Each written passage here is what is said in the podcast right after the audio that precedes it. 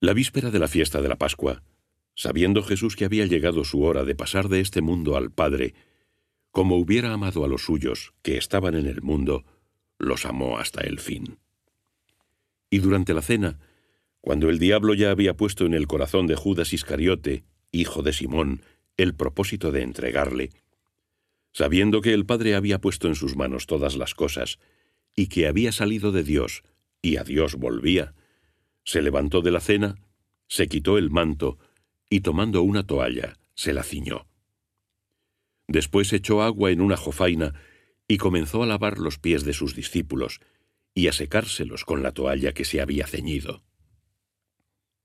Llegó a Simón Pedro, que le dice, Señor, ¿me vas a lavar tú a mí los pies? Jesús le respondió, Lo que yo hago, tú ahora no lo entiendes. Lo entenderás después. Díjole Pedro, No me lavarás los pies jamás.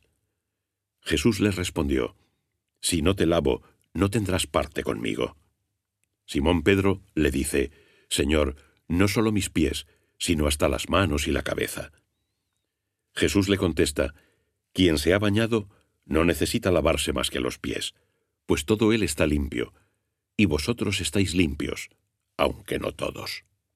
Pues sabía quién era el que le iba a entregar, por eso dijo, No todos estáis limpios. Cuando terminó de lavarles los pies, tomó su manto, se puso de nuevo a la mesa y les dijo, ¿Comprendéis lo que he hecho con vosotros? Vosotros me llamáis Maestro y Señor, y decís bien, porque lo soy.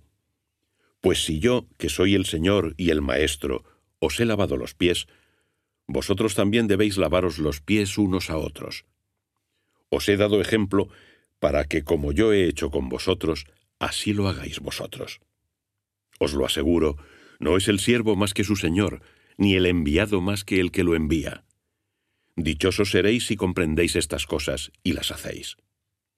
No lo digo de todos vosotros. Yo sé a quiénes elegí, pero ha de cumplirse la escritura. El que come mi pan, levantó contra mí su calcañar. Os lo digo desde ahora, antes de que ocurra, para que cuando pase creáis que soy yo.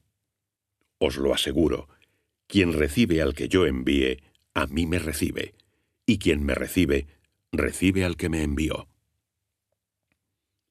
Dicho esto, Jesús se turbó en su espíritu y declaró, Os lo aseguro, uno de vosotros me entregará. Los discípulos se miraban unos a otros, sin saber a quién se refería. Uno de sus discípulos, aquel a quien Jesús amaba, estaba reclinado sobre el pecho de Jesús.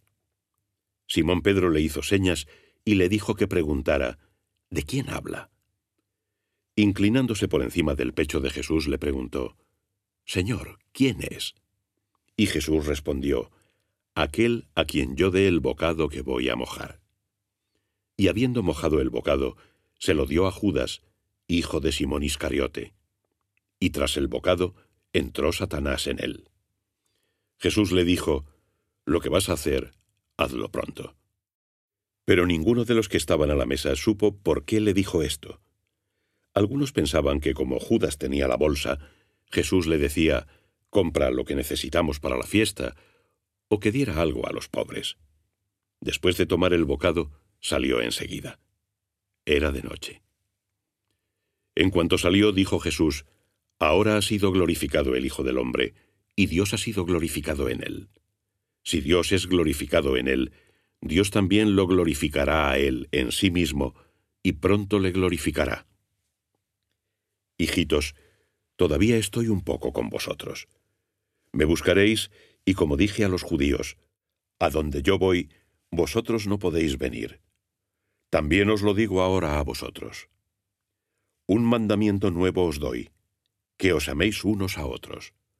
Como yo os he amado, amaos también unos a otros. En esto conocerán todos que sois mis discípulos, si os tenéis amor entre vosotros. Díjole Simón Pedro, Señor, ¿a dónde vas? Jesús respondió, A donde yo voy, tú no puedes seguirme ahora, me seguirás más tarde. Pedro le dijo, Señor, ¿por qué no puedo seguirte ahora? Daré mi vida por ti. Jesús respondió, ¿Darás tu vida por mí? Te lo aseguro, no cantará el gallo antes de que me hayas negado tres veces.